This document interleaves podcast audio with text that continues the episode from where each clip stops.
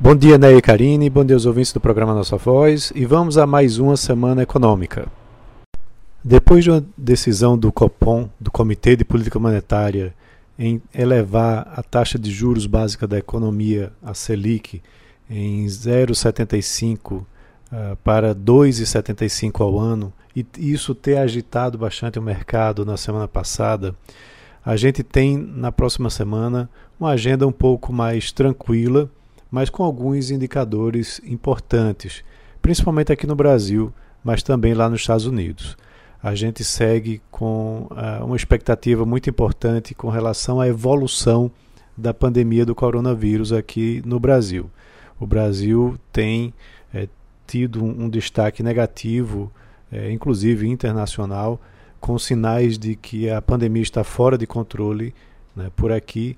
podendo levar a medidas ainda mais drásticas dos governos estaduais e de prefeituras, o que levaria, o que pode levar a um impacto grande na economia que já está bastante fragilizada.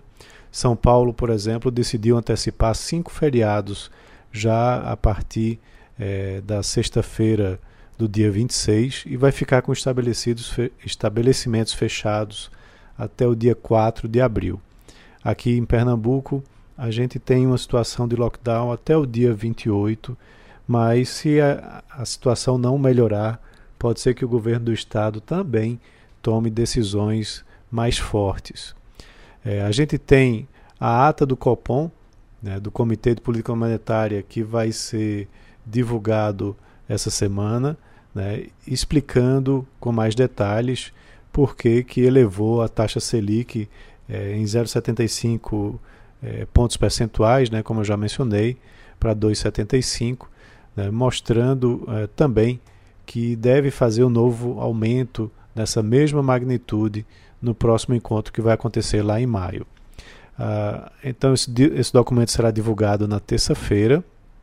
e pode trazer novas sinalizações e maiores detalhes com relação à visão do comitê para o cenário econômico brasileiro. É, e o que chama bastante atenção né, é a pressão uh, inflacionária que fez com que o BC elevasse os juros. Uh, na terça-feira sai o relatório trimestral de inflação, que é importante, apresenta um diagnóstico bastante interessante sobre o comportamento da inflação. E na quinta-feira a gente vai ter a divulgação do IPCA 15, referente ao mês de março, né, que serve como uma prévia para a inflação desse mês como os preços, os preços estão com a trajetória de alta, é, essa estratégia do Copom em subir juros de forma mais incisiva é, também pode funcionar como sinal de que a autoridade monetária né, está tentando evitar que a inflação termine o ano acima do teto da meta.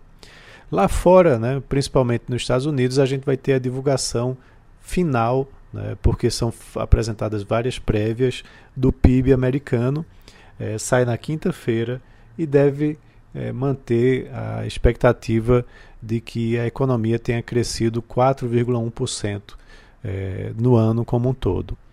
É, também temos é, a divulgação de resultados né, dos balanços de mais de 20 empresas e chama muita atenção a o, o resultado da Local Web, do Grupo JBS, a Bradespar, Sabesp, CPFL, é, Cogna e também o, C, é, o Grupo Ser Educacional. Então, esses são os principais é, fatos que a gente deve acompanhar ao longo dessa semana, bem como a evolução da vacinação aqui no Brasil, que deve se intensificar nessa semana né? e novas decisões de compras podem também agitar o mercado de forma positiva. Lá no Congresso, deve também apresentar alguma movimentação com relação à pauta econômica, né, já que eh, a gente tem visto nas últimas semanas uh, uma movimentação mais forte né, para uh, o encaminhamento dessas pautas. Chama atenção o auxílio emergencial que também deve ter alguma discussão né, para aprovação é, da nova rodada do auxílio emergencial, que começará a ser pago a partir de abril. Então é isso. Um abraço a todos e tenham um ótimo início de semana.